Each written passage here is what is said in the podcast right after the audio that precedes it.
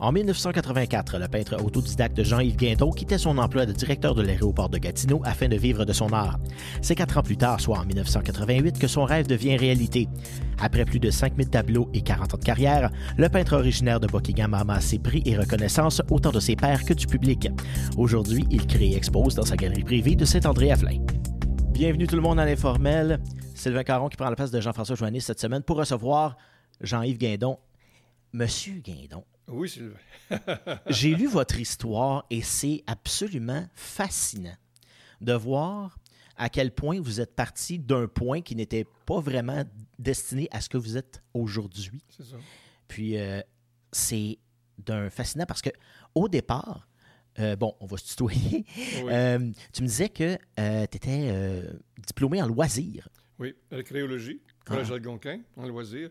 Mais c'était pas ça mon but initial. Mon but initial, je voulais aller au Collège Algonquin en art plastique. Ah. En, art appliqué. Je voulais devenir un artiste parce que ça faisait, moi, depuis l'âge de 4 ans, 4-5 ans que je dessinais. Puis c'est ça, j'ai fait le tour de Buckingham tantôt, j'avais 5 minutes à perdre, puis j'étais voir où ce que je demeurais quand j'avais 5-6 ans. Puis je me souviens pertinemment bien où ce que je dessinais, les, les, paysages qui m'influençaient. Alors c'est depuis ma jeunesse. Donc, je voulais aller en art plastique. Mais avant d'aller au Collège Algonquin, je voulais aller au, cégep, mais il n'y avait pas de cours. Il y avait une bibliothéconomie. J'ai essayé ça, mais c'était pas ça, là. Puis, euh, je me suis ramassé au Collège Algonquin. Puis, le cours était plus disponible. Alors, j'ai, au lieu de perdre à nouveau mon année, puis j'avais perdu une déjà au, au cégep, j'ai décidé d'aller en archéologie. Puis là, mais j'avais un diplôme en archéologie. J'ai été directeur de la Basse-Ville, le centre communautaire de la Basse-Ville qui n'existe plus maintenant à Ottawa. Mais on m'a muté au, au Côte de Sable, le Sandhill, le centre communautaire mm Sandhill, pendant un an. J'ai plus ou moins aimé ça. J'ai fait l'application pour la Société d'aménagement de l'Outaouais, qui n'existe plus aujourd'hui. Puis là, on m'a donné un, poste de commis au lac Beauchamp. Ça a commencé comme ça. Puis graduellement, on m'a muté au lac Limé, le nouveau pavillon du lac Limé, comme directeur. Alors là, j'étais beaucoup plus heureux. évidemment, c'était des horaires libres. J'étais dans, la forêt, dans, sur le bord d'un lac. C'était incroyable. Mm-hmm. Mais l'été, j'avais embauché beaucoup d'employés et travaillé très fort l'été et l'hiver surtout. Et là, ben, de fil en aiguille, j'ai été directeur des deux centres touristiques Limé et Beauchamp, parce que supposément, je faisais un bon emploi. Puis euh, j'étais quand même relativement bien, mais beaucoup de personnel. À la Saint-Jean-Baptiste, on parle d'embaucher euh, pendant juste une semaine 100 à 125 personnes. En une semaine? En une semaine, parce que la Saint-Jean-Baptiste, c'était ça, là. C'était un gros événement où, ben les compétitions de ski nautique euh, Canam au lac Limé, sous Antoine Grégoire, il fallait que j'embauche beaucoup de personnel en peu de temps. Donc, c'était très stressant. Mais moi, pendant ce temps-là, je peignais toujours. Je dessinais toujours, je peignais toujours. C'était ça mon rêve, c'était ça ma passion. Les fins de semaine, je faisais ça quand j'avais des, fins de semaine de libre. Et de fil en aiguille encore, la Société d'aménagement du d'Outaouais me dit euh, on va te promouvoir plus haut parce que tu es bon. Ah, ben, je dis écoute, l'aéroport de Gatineau, directeur de l'aéroport de Gatineau, mais quand même, il faut le faire. Euh, pas de formation en aéronautique mais une formation en administration avec quand même les 6-7 ans que j'avais passé à la Société d'aménagement d'Outaouais à faire de gestion. Donc, ça a bien fonctionné. Ça, ça, a bien été pendant deux ans, sauf que je n'étais pas heureux. Bien, évidemment, c'est pas, euh, pas quelque chose quand on n'est pas né pour faire ça. C'est, on se retrouve dans, surtout que vous n'avez pas, que tu n'as pas, de, formation. Est-ce qu'il en fallait une? Une formation, ben en gestion, tu peux, tu peux gérer n'importe quoi. En administration, là, quand que tu connais les, bases euh, de, gestion, tu peux facilement opérer ça. Sauf qu'il y avait des problématiques assez gros, dans le sens que lorsqu'une piste d'atterrissage, il faut qu'elle soit euh, déblayée avant que les avions arrivent, c'est un gros contrôle. C'est un stress aussi intense. Oui, c'est ça. Les avions, quand ils arrivent la nuit, euh, aussi, tu es sur une pagette, puis il est arrivé une fois qu'un avion, sa roue ne sortait pas. Donc, tu fais le tour pour épuiser ton ta gasoline, puis mes mhm. pompiers sortent, puis là, il faut que tu aies une formation en pompier c'est ça le stress continuellement, où j'étais mis à l'épreuve continuellement pendant deux ans. Puis à un moment donné, je me suis choqué. Je me suis dit, c'est pas ça que je veux faire. Euh, on a eu des gros lacs à l'épaule avec ma conjointe parce qu'on avait des enfants en bas âge, une hypothèque, tout ça. Ça prend un revenu qui rentre, puis on s'entend. Puis j'étais quand même assez bien, payé, là. Il fallait un revenu qui rentre. J'avais une hypothèque assez jeune aussi. Donc, là, j'ai décidé tout simplement de démissionner, ce qu'on m'a refusé comme démission parce qu'on a dit, mon vœu, que tu continues. Euh, mais on m'a muté au siège social sur la rue Laurier à Hall. ça ne marchait pas. Alors, j'ai acheté avec ma conjointe une petite boutique.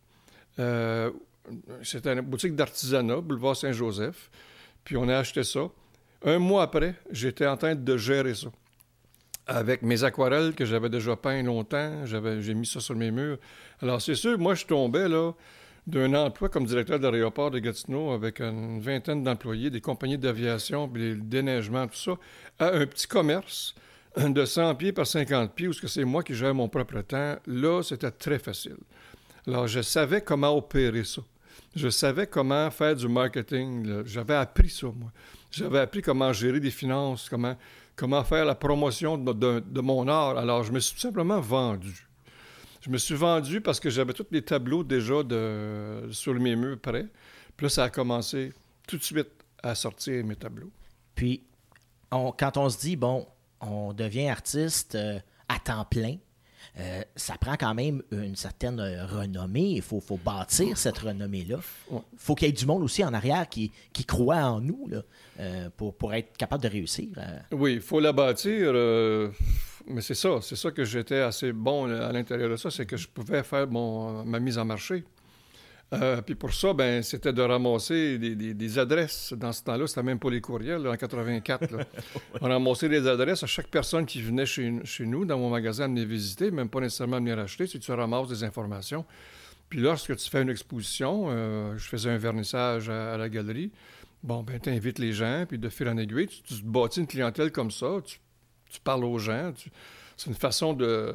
Parce que beaucoup d'artistes sont, sont dans leur studio, puis ils n'osent pas sortir, mais moi, j'avais déjà fait une carrière, si tu veux, de... de- Vous aviez certains contacts aussi, j'imagine? oui, beaucoup de contacts. J'avais fait de la télévision aussi, parce que comme directeur, j'avais beaucoup de, aussi de d'entrevues euh, sur les Lariofêtes, puis des choses comme ça. Tu en as déjà fait une, d'ailleurs, ici même en studio, avec euh, le regretté Michel, Michel Pilote. Pilote. C'est ça que je vérifiais, il y a 10 ans de ça. En Déjà, 2011, hein, oui, ça fait 10 ans. Wow. Oui. Ah oui, c'était très intéressant, c'est sûr. Michel, était- il aimait beaucoup les arts. Euh, Mhm. Michel, euh, il est venu me voir souvent aussi, puis euh, il, a- il aimait- appréciait beaucoup mon, mes tableaux. Mais tu as été aussi animateur, tu disais?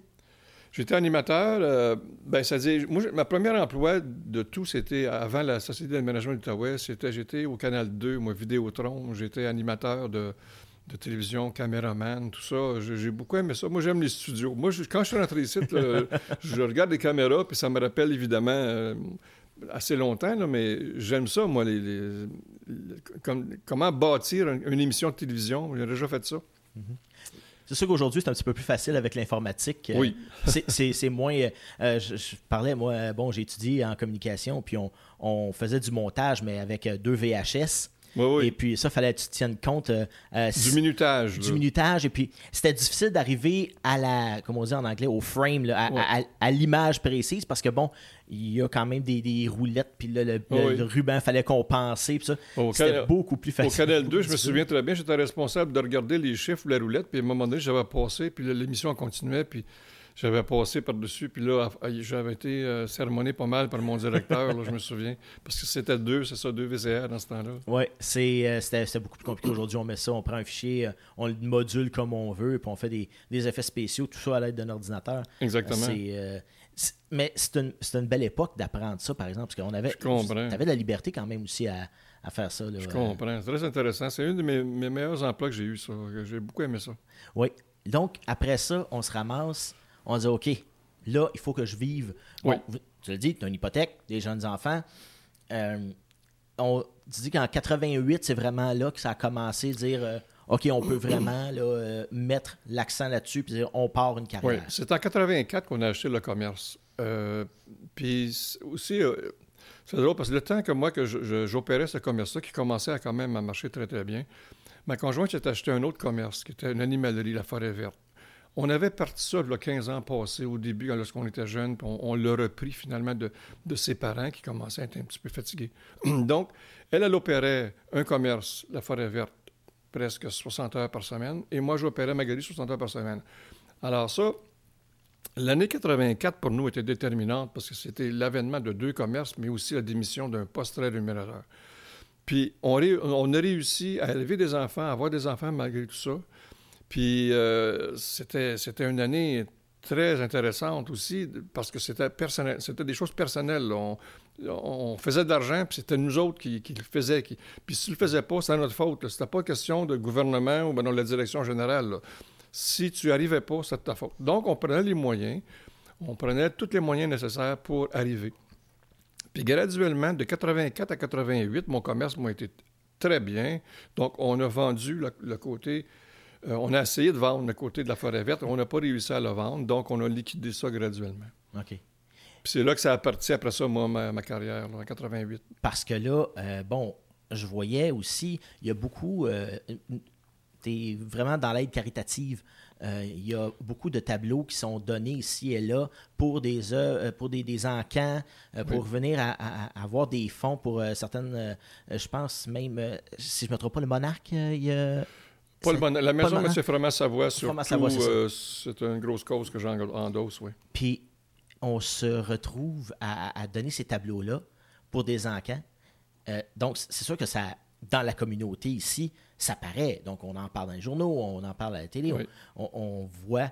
Donc, ça a aidé, j'imagine, à être capable de, se faire une renommée, de se bâtir Oui, mais En, 88, euh, premièrement, euh, moi, je fais 100 tableaux par année. C'était ma moyenne. Je peins 100 tableaux par année. Puis, en 88, j'en vendais beaucoup à, mon, à ma galerie. Puis, euh, mais dans ce temps-là, je ne faisais pas d'événements caritatifs. Je n'en donnais pas de tableau. Moi, il fallait que je vive. c'était, vraiment un point que les gens me demandaient des choses, me disaient, mais je suis en train de bâtir ma carrière, on verra plus tard. c'est en 90 qu'on a déménagé, nous autres, à Saint-André-Avelin, de Gatineau à Saint-André-Avelin. Puis on a parti les expositions champêtres. C'est là que ça a commencé. Euh, j'ai exposé en Europe. Avant ça, euh, ben, tout de suite, pendant cette période-là, 90-92, j'ai exposé en Europe, à, Bruxelles, à, Luxembourg. Puis j'avais à produire 100 tableaux par année pour eux autres. Ils achetaient tout au complet. Mm-hmm. Puis j'avais à produire pour ma galerie d'art. Puis aussi, j'étais représenté par des, des, expositions mobiles, si tu veux, comme il y avait l'art de l'Outaouais euh, qui, était, mm. qui était très, très fort en ce temps-là. Donc, il fallait que je produise au moins, moins 200 à 225 tableaux par année. Dans les années 88 et 90, ouais. C'est une commande, là. On s'entend. Bien, ça, c'était, c'était 11 mois par année, là. C'était 11 mois par année, euh, 16 jours par semaine. Puis c'est de même que j'ai réussi à à me faire connaître finalement. Mhm. Puis graduellement, euh, là, je donnais des cours en plus, des cours, euh, j'ai donné 700-800 cours euh, en plus de ça. Mais il fallait que je rationalise tout ça. À mesure que, je, que je, mon art prenait de l'ampleur et que je vendais des originaux, je délaissais certaines choses comme j'ai abandonné l'exposition en Europe, j'avais d'autres suites, mais j'ai abandonné. J'ai abandonné aussi les expositions à l'extérieur. Les galeries d'art qui me demandaient, j'ai abandonné ça pour me concentrer sur ma galerie à moi, que j'ai déménagé quand même en passant deux, trois fois à Gatineau, et mon exposition champêtre. Lorsque mon exposition champêtre a commencé à fonctionner très bien de 90 à 93, ça marchait tellement bien. Dans neuf jours, il y avait peut-être 1000 personnes qui passaient et je vendais mon 100 tableaux à cette période-là. Là, c'est là que j'ai fermé ma galerie d'art à Gatineau. Alors, vois-tu, c'est tout un processus, c'est tout un, une façon d'opérer, de, savoir où ce qu'on s'en va, mais c'est que ça a toujours été comme ça. Puis graduellement, sur Sainte-Madeleine, là, j'étais heureux. J'étais sur une terre de 72 acres, entièrement libre.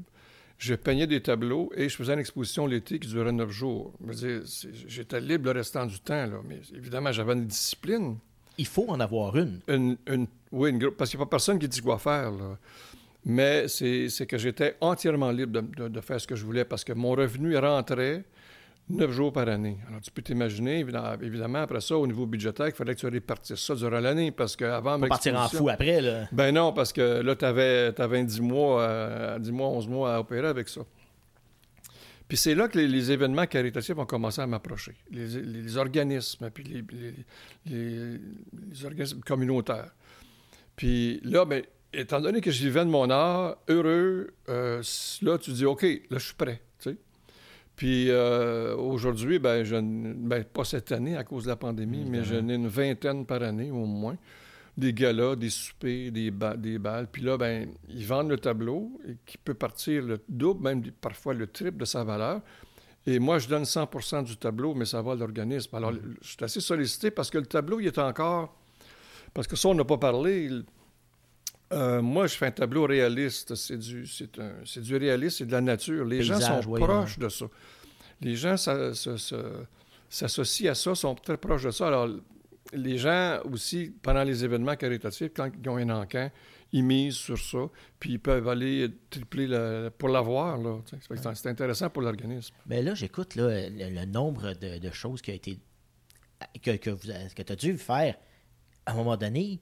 Est-ce que tu dis est-ce que tu penses que justement d'avoir été autodidacte, euh, il a fallu que tu en fasses plus que quelqu'un qui, avait, qui aurait eu un cours, par exemple? Oui, il fallait que, je, fallait que je me prouve un peu plus. Mais c'est que c'était pas à la guilde des universitaires, il fallait que je me prouve. C'était plus ça, là. Moi, j'avais lâché l'école, j'avais lâché les institutions, j'avais lâché les, les emplois formels.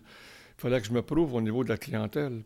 Puis cette clientèle-là, c'est pas une élite de, clientèle de collectionneurs de galeries. C'est pas ça, là. Moi, c'est le- le- les gens, là. Les gens qui me la voient, puis qui tombent en amour avec un tableau, puis qui ont pleuré, puis qui pleurent. Je n'ai vu combien de fois qui ont pleuré devant un tableau, parce que ça, ça leur rappelait quelque chose. Euh, j'ai fait dans ma jeunesse et j'ai remporté mon premier prix, moi, en 67, en faisant de l'abstraction. Euh, mais c'est pas ça que je voulais faire. Je voulais juste m'exprimer. Parce que dans ce temps-là, dans, dans les années 67, euh, je, lisais beaucoup euh, sur Picasso, puis sur, sur euh, Dali, puis tout ça. Je n'ai fait, j'ai exposé de ces tableaux-là, j'en vendais pas. Puis à un moment donné, je me suis dit, ben moi, c'est la nature que j'aime. Parce que mon père, quand il m'amenait à la chasse, lui, il me faisait prendre conscience de la beauté de la nature. On se levait à 5 heures, 4 heures, puis on allait à la pêche, à la chasse. Moi, j'ai vu ça, puis j'ai dit, il faut que je fasse quelque chose avec ça. Une caméra suffisait pas, là. Parce qu'une caméra, c'est assez tacite, c'est- what you see, c'est what you get. Puis moi, c'était pas ça que je voulais avoir. Je voulais créer. Donc, c'est tout cet apprentissage-là qui a fait que j'ai fait finalement ce que j'aimais, puis été assez euh, constant avec moi-même, qui est la nature. Puis les gens ont embarqué à 100 000 à là-dedans. Puis euh, j'aime beaucoup faire des maisons aussi, du patrimoine. Je fais beaucoup de recherches euh, patrimoniales. Donc les gens aussi s'identifient à un lieu. Donc c'est pour ça aussi que ça, ça roule terriblement. Souvent, les lieux, bon, sont disparus aujourd'hui, Oui. euh, les anciennes maisons euh, du temps. Puis, justement, la- on, on parle de photo. La photo, c'est, comme on dit, c'est, c'est ce que la photo représente. Tandis que ça. là, à partir d'un exemple donné d'une photo, ben là, on peut, on peut se lâcher lousse puis donner, Oui. donner lieu à sa créativité. Exactement. Mais je me demande, là, on, peint des tableaux, on peint des tableaux, mais sans tableau, il faut trouver une, faut trouver une inspiration. Il ne faut pas être redondant non plus. Non, c'est ça. Non, mais je suis rendu à 5000 tableaux. Évidemment, il y a des thèmes que j'a- que j'a- j'apprivoise, j'apprécie, j'aime. Donc, euh, j'ai répété ça, mais sans jamais répéter la même composition, la même couleur, la même saison. Donc, tu vois qu'il y a beaucoup d'opportunités là-dedans. là. Tu vas prendre un sujet, puis tu peux le peindre 100 fois, ça ne sera jamais la même chose. Mais euh, j'ai réussi à trouver tous des sujets différents, euh, assez euh, ir- ironique que c'est, mais c'est que je vois des choses. La vision de l'artiste, en tout cas, c'est de l'entraînement. Quand tu fais ça pendant 50 ans, tu vois les choses qui se transforment. Puis si tu as un paysage, t'imagines même des choses, tu enlèves telle affaire, tu mets telle affaire à l'intérieur, puis à un moment donné, tu fais un croquis, parce que c'est le même que je pars. Puis je pars avec l'idée, le, visuel, je fais un croquis. Lorsque je fais le croquis, je l'applique sur ma feuille que j'ai déjà, préparée, et après ça, je fais le tableau. Donc, il y a- quatre grosses affaires là-dedans. Ma vision change quand je le vois. Mon croquis, il modifie ma vision que j'ai faite. Quand je le mets sur ma feuille, ça change aussi. Et l'improvisation quand tu peins le tableau en aquarelle, parce que l'aquarelle, c'est pas de la peinture à l'huile, c'est pas de l'acrylique. L'aquarelle, c'est instinctif. C'est tu mouilles toute ta feuille et tu lances le pigment, puis tu sais pas comment ça va tourner. Donc, c'est ça aussi qui est, qui est l'improbable à la fin de tout.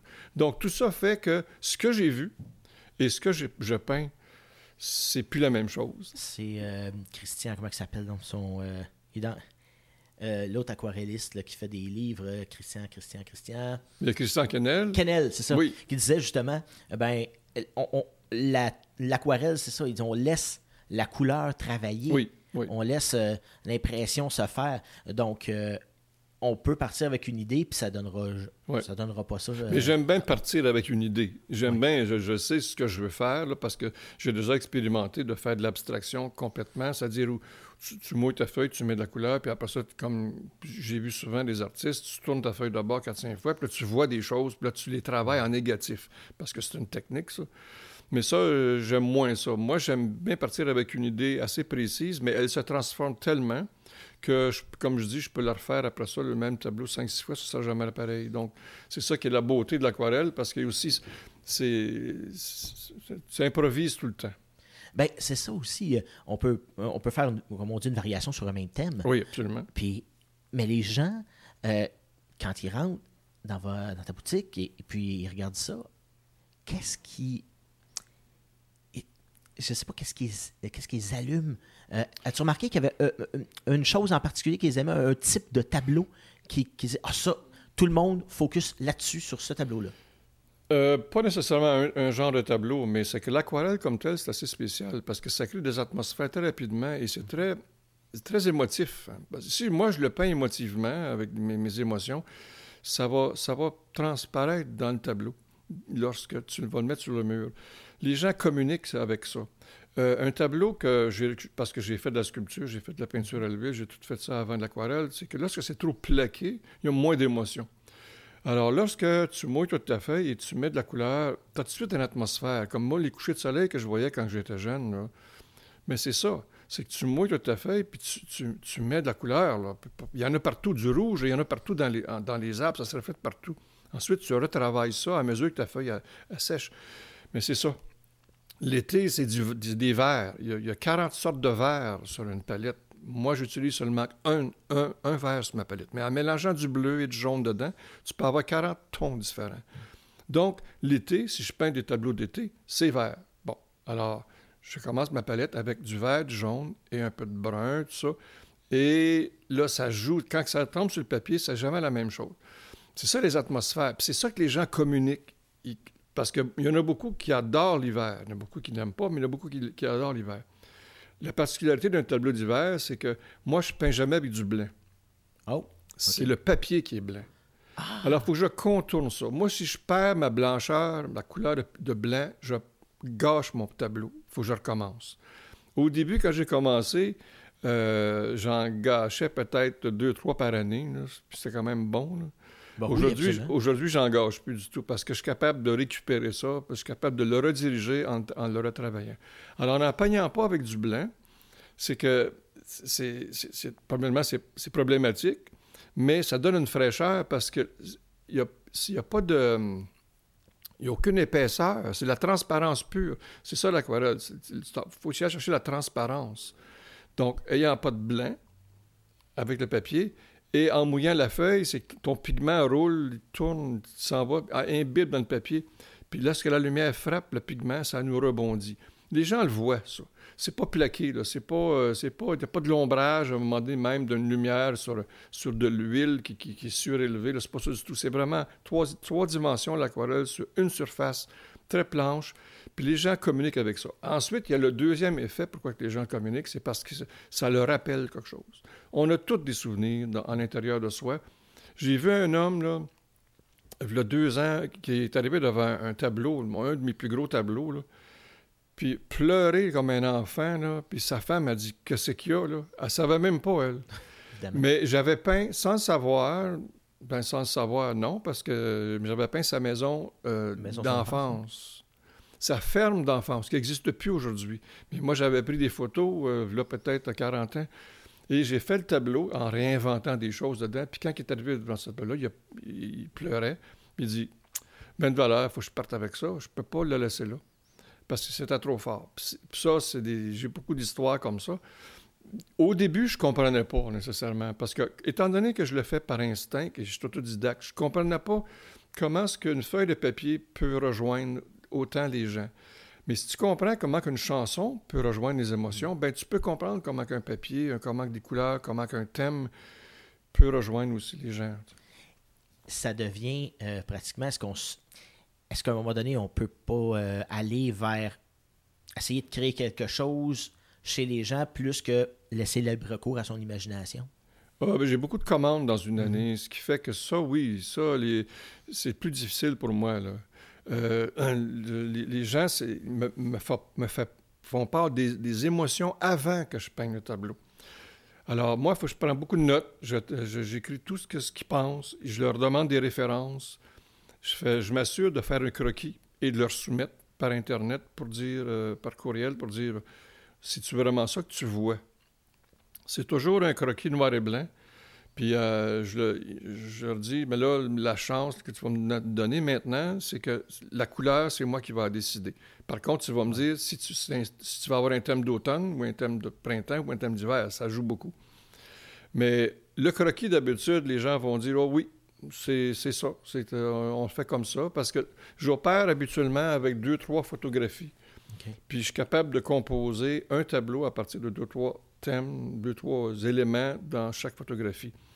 Puis lorsque le client me dit oui, je pars avec ça. Mais ça, c'est peut-être juste 5-6 euh, commandes par année. J'appelle ça des commandes, là, où ce que c'est plus difficile à faire. Je suis un peu plus, euh, moins, moins instinctif, plus stressé un mhm. peu plus.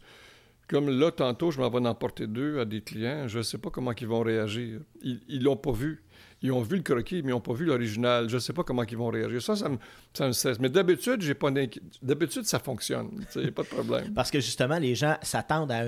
Quand, surtout quand c'est une commande avec quelque chose de bien précis, ils s'attendent à voir le résultat. Euh. Le croquis le donne quand même. C'est ça. Mais c'est ça. mais il ne peut pas avoir d'une grande différence euh, du croquis à aller jusqu'à jusqu'à l'original? Non, non. surtout s'ils me donnent, euh, je vais avoir un paysage d'été, ben bon, c'est du vert, du, vert et du jaune. Là, euh, ils vont s'attendre à ça. Là, mais c'est quand même lorsque je l'encadre, parce que je fais aussi tous mes encadrements depuis presque 30 ans, presque 30 ans. Mon fils l'a fait aussi une secousse pour moi parce que j'étais trop, trop occupé. Mais quand je les encadre, je les vois différemment aussi, mes tableaux. Et lorsque je les place sur le mur, je les vois différents différemment. Je les regarde dans un miroir aussi en envers où ce que je le vois complètement différent. lorsque je peins, je fais ça peut-être une dizaine de fois pendant que je peins. Je regarde mon tableau en envers, de la progression, et mon cerveau, j'opère euh, avec le côté droit, qui est la créativité, puis le côté gauche, la logique, me dit si c'est ça quand je regarde dans un miroir, puis je peux me corriger à mesure que j'avance. Euh, je fais ça aussi lorsque j'expose euh, mes tableaux. Je mets un thème, si tu veux, sur, sur ma galerie, puis après ça, je regarde dans un miroir ce que ça donne au niveau équilibre, au niveau tout ça. C'est, je, fonctionne avec les deux hémisphères. Là. Ben, en tout cas, nous, c'est la fin de la première. Euh, déjà? déjà la fin de la première demi-heure. Alors, j'aimerais remercier tout le monde qui nous a écouté euh, sur euh, ma TV Outaouais ou sur TVC Basse-Lièvre. Je vous rappelle qu'on est disponible sur YouTube ainsi que l'audio sur SoundCloud, Spotify et aussi Apple Music. Donc, on... merci d'avoir été là. Et puis, nous, on continue avec euh, Jean-Yves Guindon, on, parlait avant de, Bon, le fils a aidé, tout ça. La famille aussi, c'est ah important dans, dans ça parce que quand on veut vivre de ça, bon, outre la conjointe, à un moment donné, il y a des enfants aussi qui suivent. Quand, quand, on a des tournées, c'est ça, les enfants ont euh, quand même. Est-ce qu'ils suivaient? À l'époque ou euh? Euh, Oui, ben c'est que c'est ça que je suis plus fier, c'est de ma famille parce que j'ai entendu beaucoup d'histoires où ce que les artistes qui, partent sur euh, une, mm-hmm. expérience ne reviennent pas là. Oui, oui, oui. Moi, je, où ce que je suis plus fier, c'est que j'ai deux, deux gars, deux excellents gars qui sont en, or en plus, mais c'est un art différent du mien qui est du pinceau. C'est de l'informatique là. Ils peignent, ils, inventent des programmes là ma conjointe qui me supporte à 100% continuellement, qui, qui, est aussi très important à dire, c'est qu'à chaque fois que je finis ma semaine, 5-6 tableaux dans ma semaine, c'est qu'elle vient critiquer mes tableaux. Oh oui. Par son œil, je sais si euh, ça passe ou ça passe moins. Euh, lorsqu'elle a des frissons sur les bras, je sais que c'est parce que c'est excellent. Euh, lorsqu'elle me dit Ah, mais ça, je comprends pas ce que tu veux dire, bon, ben là, je suis capable de rajouter une petite chose dessus. Euh, ma famille, c'est très, très important. Puis même lorsque j'exposais en Europe, et tout ça, puis même mon commerce, quand il me prenait beaucoup de temps, euh, on avait des enfants en bas âge. Euh, on, a quand même réussi, ma conjointe et moi, à, souder ça. Et même lorsqu'il était adolescent, même préadolescent, mes enfants nous ont aidés dans les expositions champêtres. Ils nous ont aidés à vendre des, T-shirts, à vendre des, euh, des, objets qu'on peignait dessus, parce que moi, il y avait des, cartes aussi, tout ça, des reproductions qu'on faisait. Alors, les autres s'occupaient à vendre ça. Puis euh, c'est comme ça qu'ils ont eu une certaine formation en, en commerce aussi, finalement, parce qu'on la clientèle, comment recevoir la clientèle, parce que ça, c'est quelque chose aussi à recevoir la clientèle. C'est ça, c'est beau être artiste, c'est beau peindre, mais à un moment donné, si on n'a pas le côté vendeur aussi, Ouais. le côté euh, administration aussi là- là-dedans, ben, C'est ça. se, on peut se perdre. Je me aussi. suis jamais trouvé euh, un excellent vendeur comme tel. Mon père était vendeur, puis euh, j'ai jamais voulu embarquer là-dedans. Mais c'est lorsque tu parles avec passion de quelque chose, c'est là que tu es vendeur. Ben oui. C'est pas à trouver des. Moi, je trouvais pas des façons de comment m'y prendre pour aller chercher un client. là. Ça n'a jamais été ça. Moi, mes clients qui achetaient, c'est parce qu'ils étaient en amour avec, puis ça- il n'y a jamais un tableau qui est revenu à cause de ça. Mais oui, il faut, il faut trouver une façon de comment se présenter en public. Parce que lorsque tu as passé huit mois en studio, enfermé, c'est comme un écrivain là, qui écrit sa page par jour, puis que moi, j'ai bâti, et je bâtis toujours une centaine de tableaux par année. Lorsque je le présente, je suis toujours un peu mal à l'aise, je, je suis toujours incertain. Comment est-ce que les gens vont répondre? Même après 32 ans d'exposition champêtre, euh, j'ai toujours ce questionnement-là.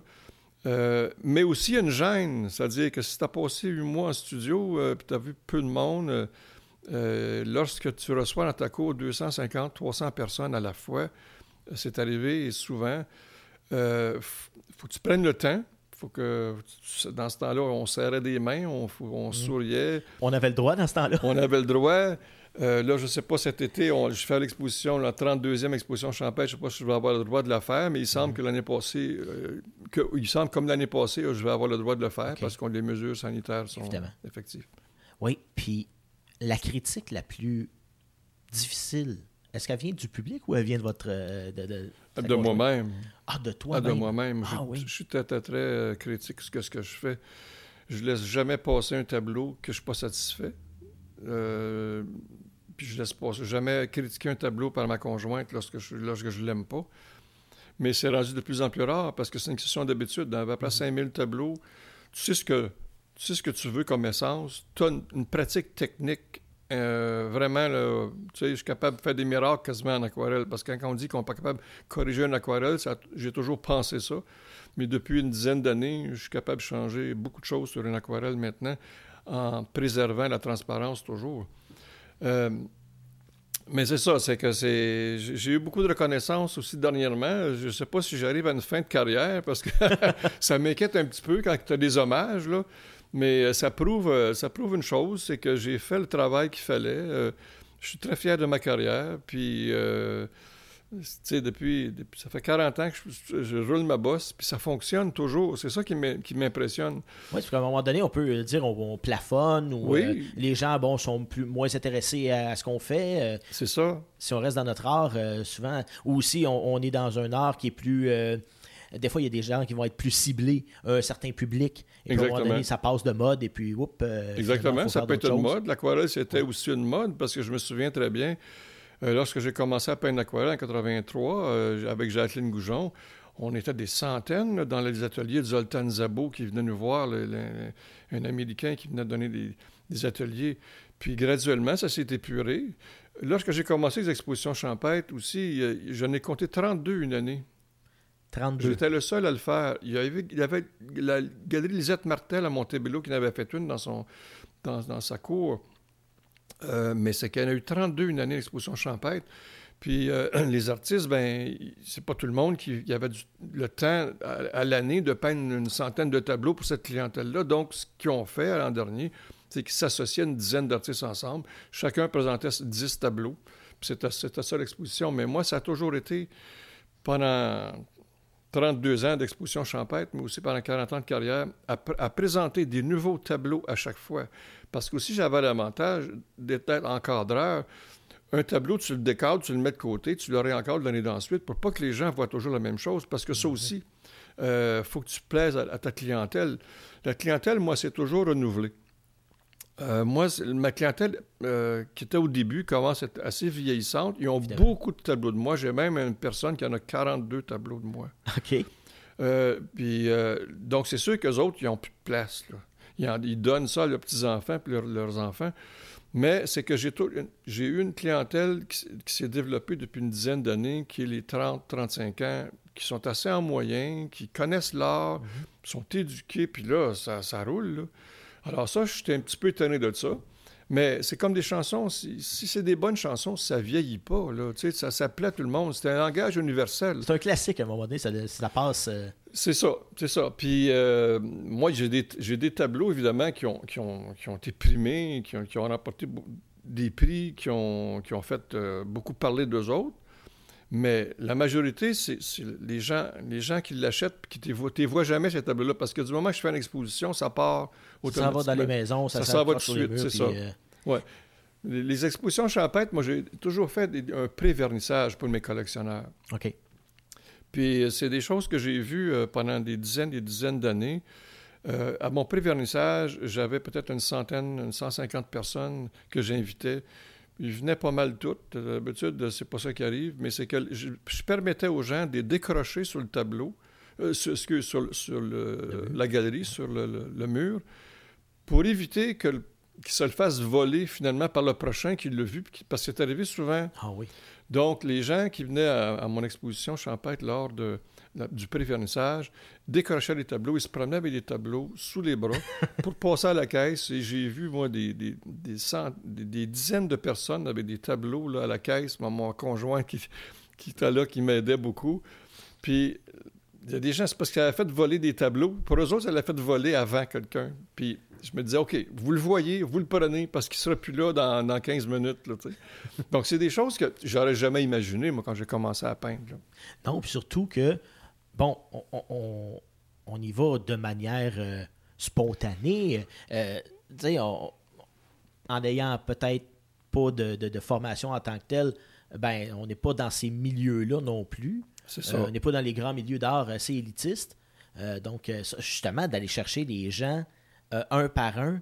Puis, souvent, il y a des, artistes euh, peintres, comme il y en a beaucoup ici euh, dans le coin de Buckingham, et qui me disent bon, ben la personne voit, exemple, donner un certain prix sur un tableau, et puis là, ouh, boy, c'est cher, euh, tout ça, avoir un original, mais comme il me disait, c'est, le temps, c'est, puis c'est, l'expérience aussi. Exactement. Exactement. Là, les prix, moi, c'est en fonction de mon expérience, les prix que j'ai remportés, et tout ça, les honneurs que j'ai eus, c'est à, partir de là. Mais quand j'ai commencé à zéro, je m'étais c'est une formule que j'avais inventée finalement parce que je ne savais pas comment est-ce que ça valait. Un tableau 15-11, parce qu'il y a peut-être des artistes qui mhm. nous écoutent, je, je vendais ça 100 pièces. Et boy, c'est pas cher ça. C'est pas cher. Aujourd'hui, il vaut 1500. À peu près. Mais après ça, étant donné que je faisais les encadrements, là, l'encadrement me coûtait 100 pièces. Alors, je mettais 200 pièces pour le tableau. Puis c'est le même euh, à fil des années que là, je l'augmentais de 10% par année. Alors l'année d'ensuite, il était à 220, 250. C'est le même que ça, au bout de 40 ans, qui, est rendu à, 1300, 1500 pièces. Mais ça, euh, oui, au début, euh, tu, faut que tu te prouves, il faut que tu remportes des, choses, puis à partir de ce moment-là, ben là, ton tableau prend de la valeur. Puis aujourd'hui, quelqu'un qui vient acheter un tableau, ben il y a un certificat d'authenticité à l'endos, il y a une preuve, il est estampillé, il est signé. Puis même, j'ai des lettres maintenant que je mets au bout de mon tableau, là, parce qu'il y en a beaucoup qui mettent des lettres d'associations comme SCA, Société canadienne euh, euh, des aquarellistes. Il y en a qui, sont, qui font partie de ça. Moi, je fais partie maintenant à aucune association, aucune euh, organisation, mais j'ai quand même mon, mon, fameux DHC que je mets, que je suis très fier de mon doctorat honoris causa que j'ai eu mm-hmm. à l'Université du Québec en 2012 on m'a donné la permission et même on a incité à mettre, au bout de ma signature, de mettre DHC pour faire une marque au lieu de mettre SCA, si tu veux. Mhm.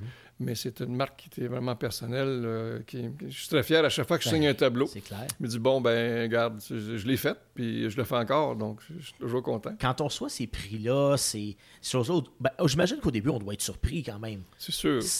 pourquoi moi? Est-ce qu'on se pose la question?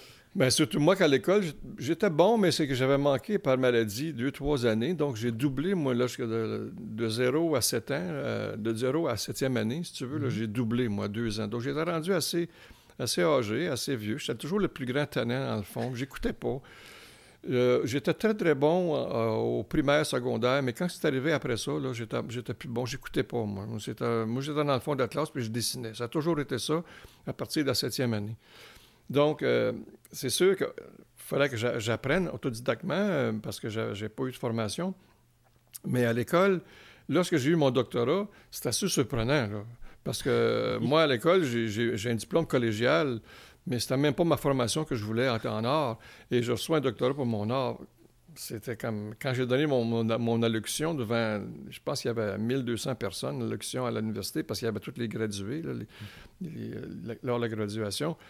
Euh, j'ai donné mon discours en disant ben merci beaucoup, mais euh, moi, ça, ça m'étonne moi-même, parce que à l'école, je voulais pas aller à l'école, moi. Moi, je voulais dessiner, moi, je voulais être peintre. Un artiste, c'est ça. Puis, c'est drôle quand même parce que tu as eu des, emplois qui étaient très euh, de, cerveau. C'est de, la gestion. C'est difficile pour quelqu'un qui, est un peu. Ouais. Qui divague assez facilement. Ben, comme je dis tantôt, j'ai deux côtés du cerveau. J'ai mon côté très logique, très euh, organisationnel, puis j'ai mon côté très créatif. Dans mes, tous les emplois que j'ai eus, moi, même il y a un emploi à Ottawa que je m'avais fait cérémonie de roulement parce que j'avais fait une, discothèque, j'avais fait une danse un soir pour les, jeunes, puis j'avais fait une affiche. Puis sur l'affiche, j'avais dessiné moi-même l'affiche. Puis je l'avais fait imprimer en 2000 copies. J'avais mis ça partout dans Basseville.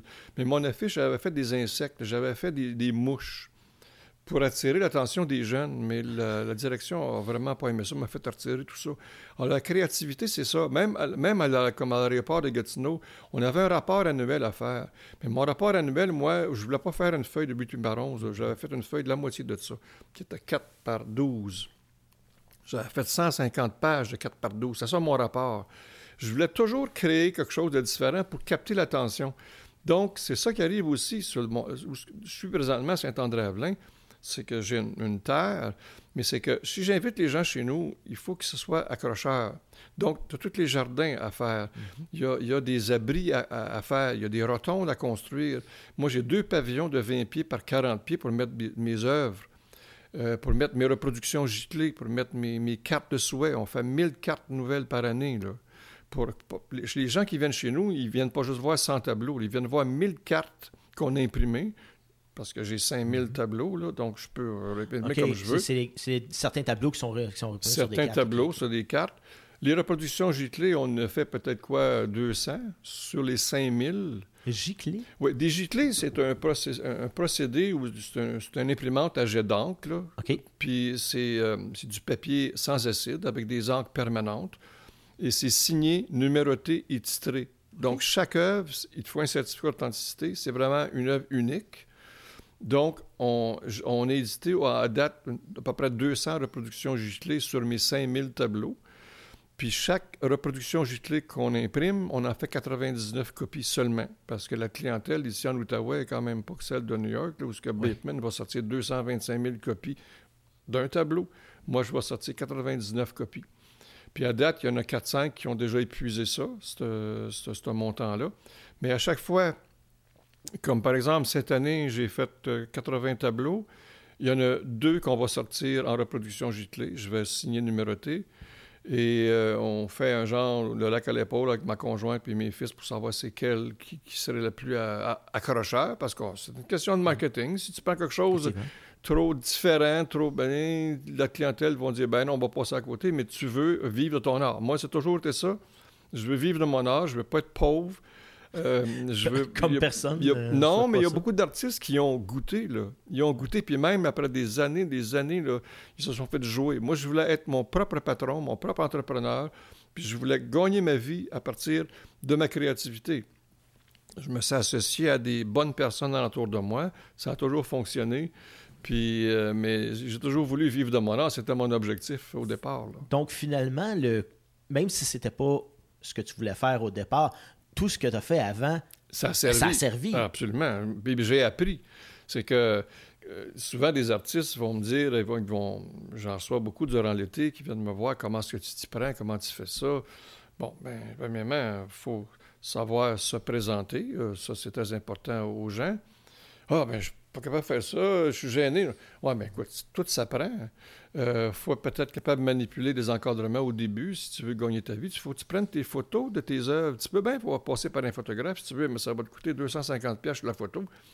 Moi, c'est des photos professionnelles. Je vais acheter une caméra professionnelle et je prends mes photos. Donc, c'est toutes des dépenses que tu peux, tu peux éviter en, en apprenant.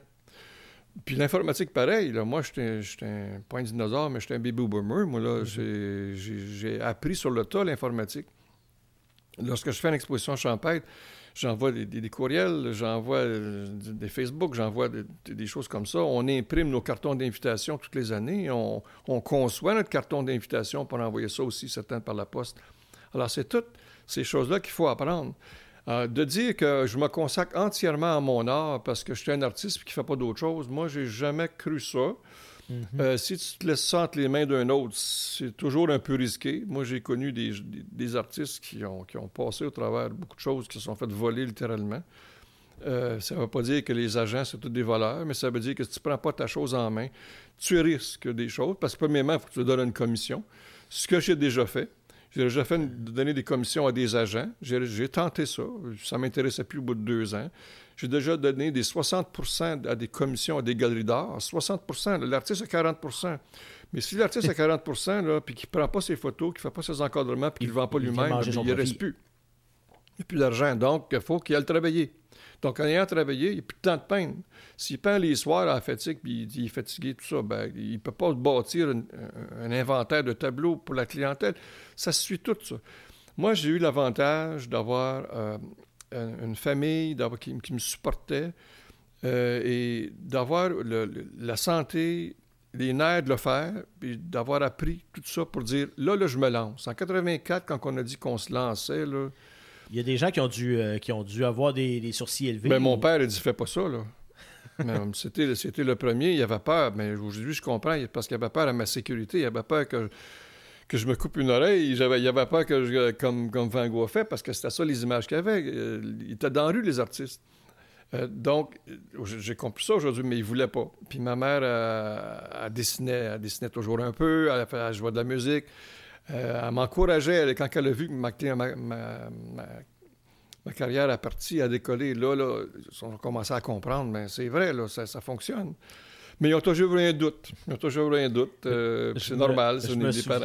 je me souviens quand j'ai annoncé à mes parents que je m'en allais euh, en communication, la première réponse que mon père m'a donnée, c'est quand est-ce que tu vas faire de l'argent avec ça?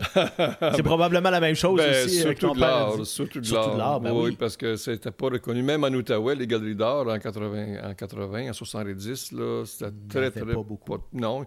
Même la galerie Montcalm municipale, il n'y en avait même pas. non, alors, il fallait bâtir quelque chose, il fallait inventer. Puis pour ça, ben, la meilleure façon qu'on a trouvée, c'est qu'on prend un, commerce qui était déjà établi, euh, un commerce d'artisanat, qui avait déjà une clientèle, puis qu'on a converti ça, ça, converti ça en, deux semaines. Moi, j'avais tout changé ça. J'avais, j'avais mes tableaux. Puis c'est comme ça que j'ai été chercher ma clientèle. Ben, puis cette clientèle-là, tu as été fidèle? Elle me suit tout le, temps, tout le temps, oui. Est-ce que c'est surprenant aussi de voir que ces gens-là reviennent, on disait 42 tantôt, un, un collectionneur. Euh, il faut que la personne aime Autant l'œuvre que l'artiste, j'imagine, rendu à ce ben, point-là. Ben, c'est ça, mais tu peux pas, tu peux pas dissocier les deux. Là. C'est qu'il y a quelque chose qui arrive. Euh, la, passion, quand, quand, je parle de l'aquarelle, euh, le cheminement que j'ai fait, l'apprentissage que j'ai fait, les gens le, voient. Ils voient ça en moi quand je commence à parler parce, du tableau. Les gens qui se placent devant un tableau puis qui, qui restent un peu longtemps, je vais aller les voir, puis je vais leur parler du tableau. Puis euh, je vais dire comment je l'ai fait, comment, est-ce que, comment j'ai procédé, qu'est-ce qui, qu'est-ce qui me parle, pourquoi je l'ai fait? Automatiquement, tu rentres en contact avec, avec les, les gens, puis là, c'est pour ça qu'ils partent avec le tableau aussi. Cette communication est bien importante. Mais il y a quelque chose qui, oui, qui fait qu'on on communique. Là. C'est, pas juste euh, tu fais un tableau, tu le mets sur le mur, puis tu t'en vas, puis tu laisses les autres le vendre. Non, non, non, il faut que tu, tu procèdes. sais, parce que le premier tableau, bon, ça peut être, euh, je sais pas moi, instinctif, ou la personne, mais quand elle revient, elle revient et elle revient et elle revient, elle achète constamment. J'ai une centaine de clients qui, qui, ont, ont 10 tableaux et plus. Oh, quand même. Au moins une centaine, oui. Puis euh, ceux qui ont plus d'argent ou qui ont plus de place ou qui sont, sont assez âgés reviennent quand même me voir pour savoir, euh, mon tableau, il vaut, quoi, il vaut quoi maintenant? Ou ben non, euh, tu fais quoi maintenant? Après ton 5000 tableaux? Moi, je n'ai acheté un là, en 1987. Là.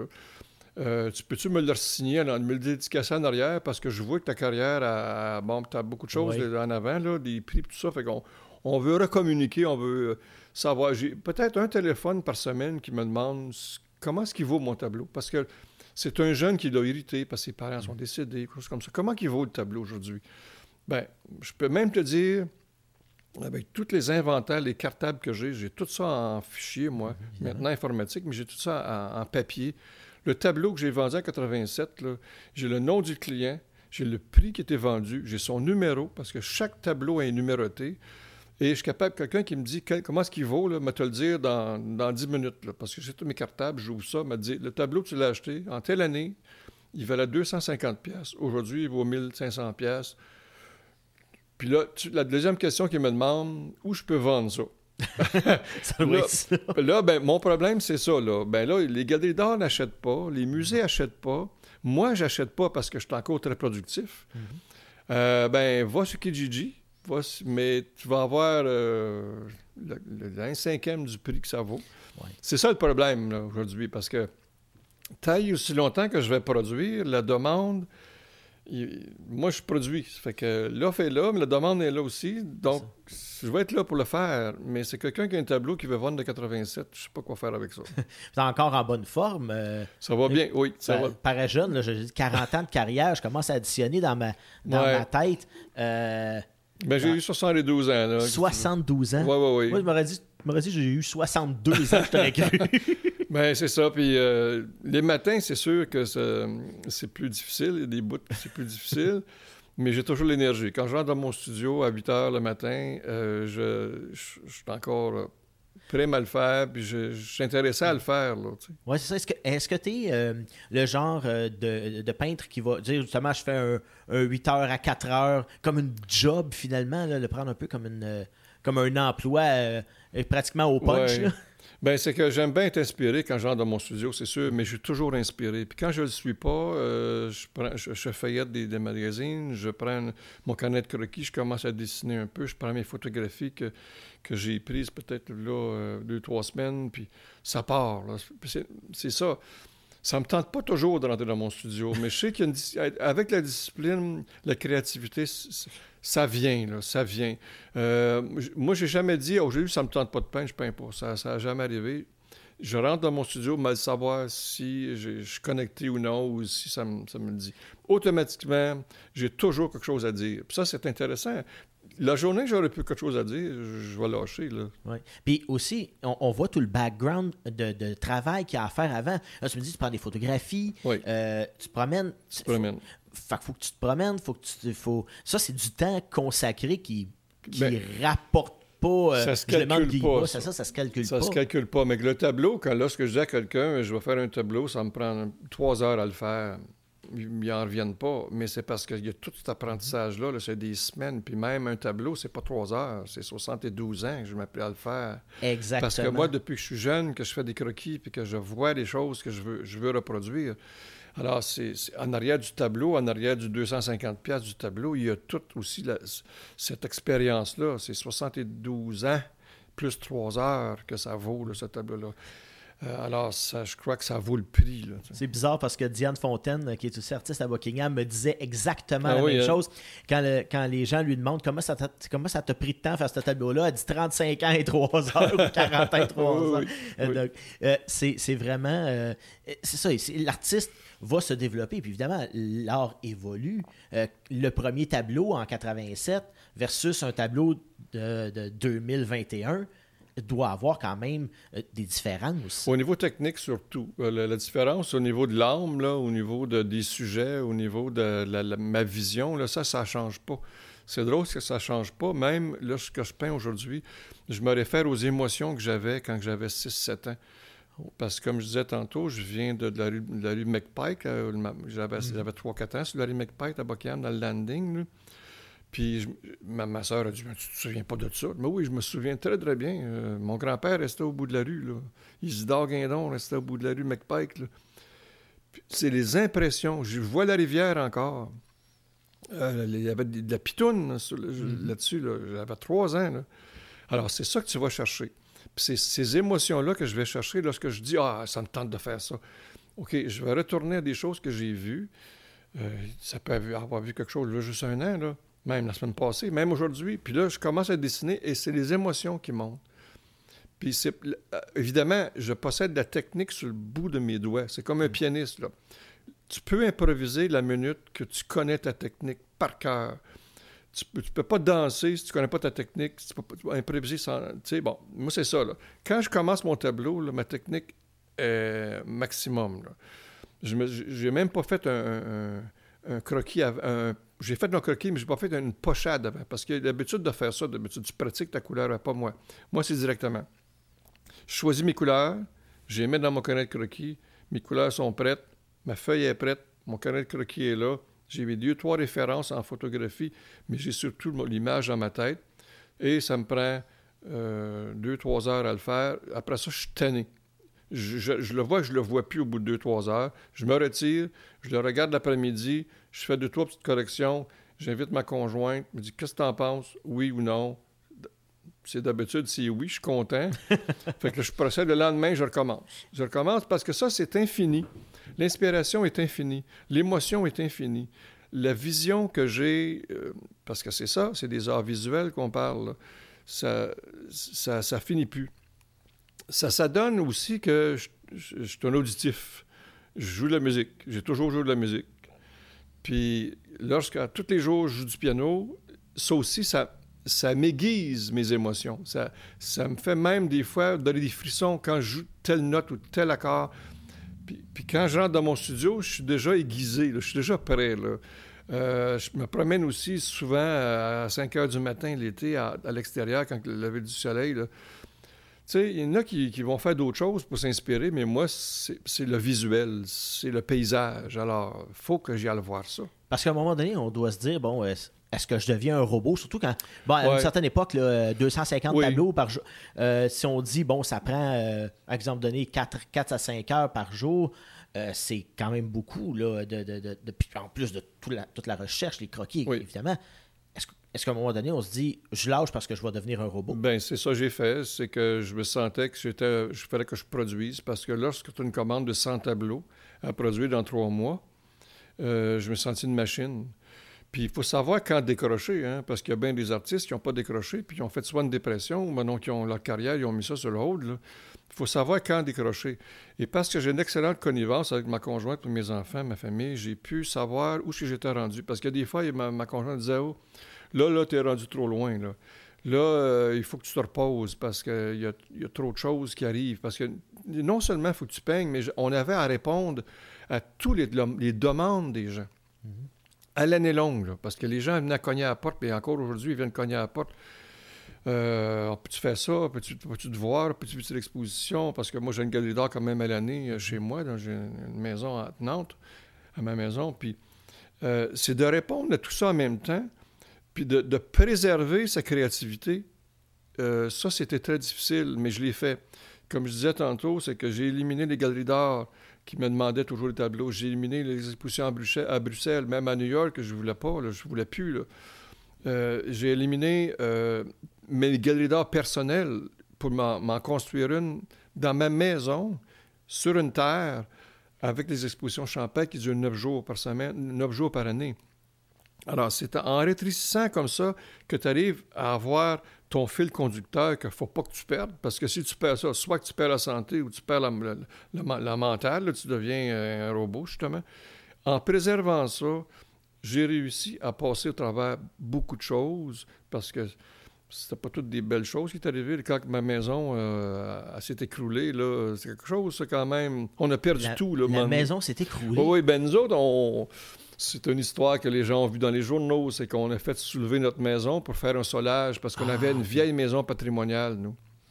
On voulait, on était bien là, on a dit on veut, on veut revitaliser notre maison parce que la clientèle aime ça. Donc, on voulait avoir un solage pour pouvoir travailler mes encadrements, tout ça. On l'a fait soulever parce que c'était une maison sur terre, sur terre mais juste un, on appelle ça un, vide sanitaire. Oui, oui, oui, un trois pieds sanitaire. Fait qu'on l'a, pas nous, mais mon contracteur l'a soulevé avec une gang, puis ils l'ont échappé. Puis j'ai tout perdu, mes tableaux, et toute, euh, ma maison penchée, penchée, sur 30 degrés. On, était chercher ça, nous autres, ma conjointe et moi, parce que les assurances, il ne fallait pas toucher à rien. On n'a pas de bon sens, on va, on va aller chercher. Mm-hmm. On a rentré là-dedans, on a tout sorti, on s'est reconstruit. Mais on n'avait pas d'assurance, parce que les assurances ne couvraient pas les levages. Ben non. Puis on, a fallu euh, s'informer de ça, on ne savait pas ça. Donc, on a recommencé à zéro. En 2000, quand les tours de New York ont tombé, moi, ma maison a tombé en septembre 2000, 2011. Puis, 2011, 2001? 2001. 2001, c'est ça. C'est ça.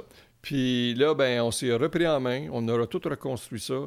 Puis là, les gens, c'est assez surprenant ce qui s'est passé comme phénomène, parce que les gens sont venus nous encourager drôlement. J'avais le double de clientèle, j'ai vendu le double. Puis euh, pour produire cette année-là, parce que j'avais pas de maison nulle part, on s'est loué une maison à Saint-André-Avelin. Puis c'est là que, j'ai peint mes, mes 100 tableaux, heureusement que je me suis pas effondré ou bon aidé euh, à construire une maison. J'avais pas le temps. J'ai fait mes 100 tableaux dans une maison privée qu'on avait louée pour pouvoir présenter ça à ma clientèle. Et les gens qui sont venus, là, c'était incroyable. Là, c'était, c'était quand même...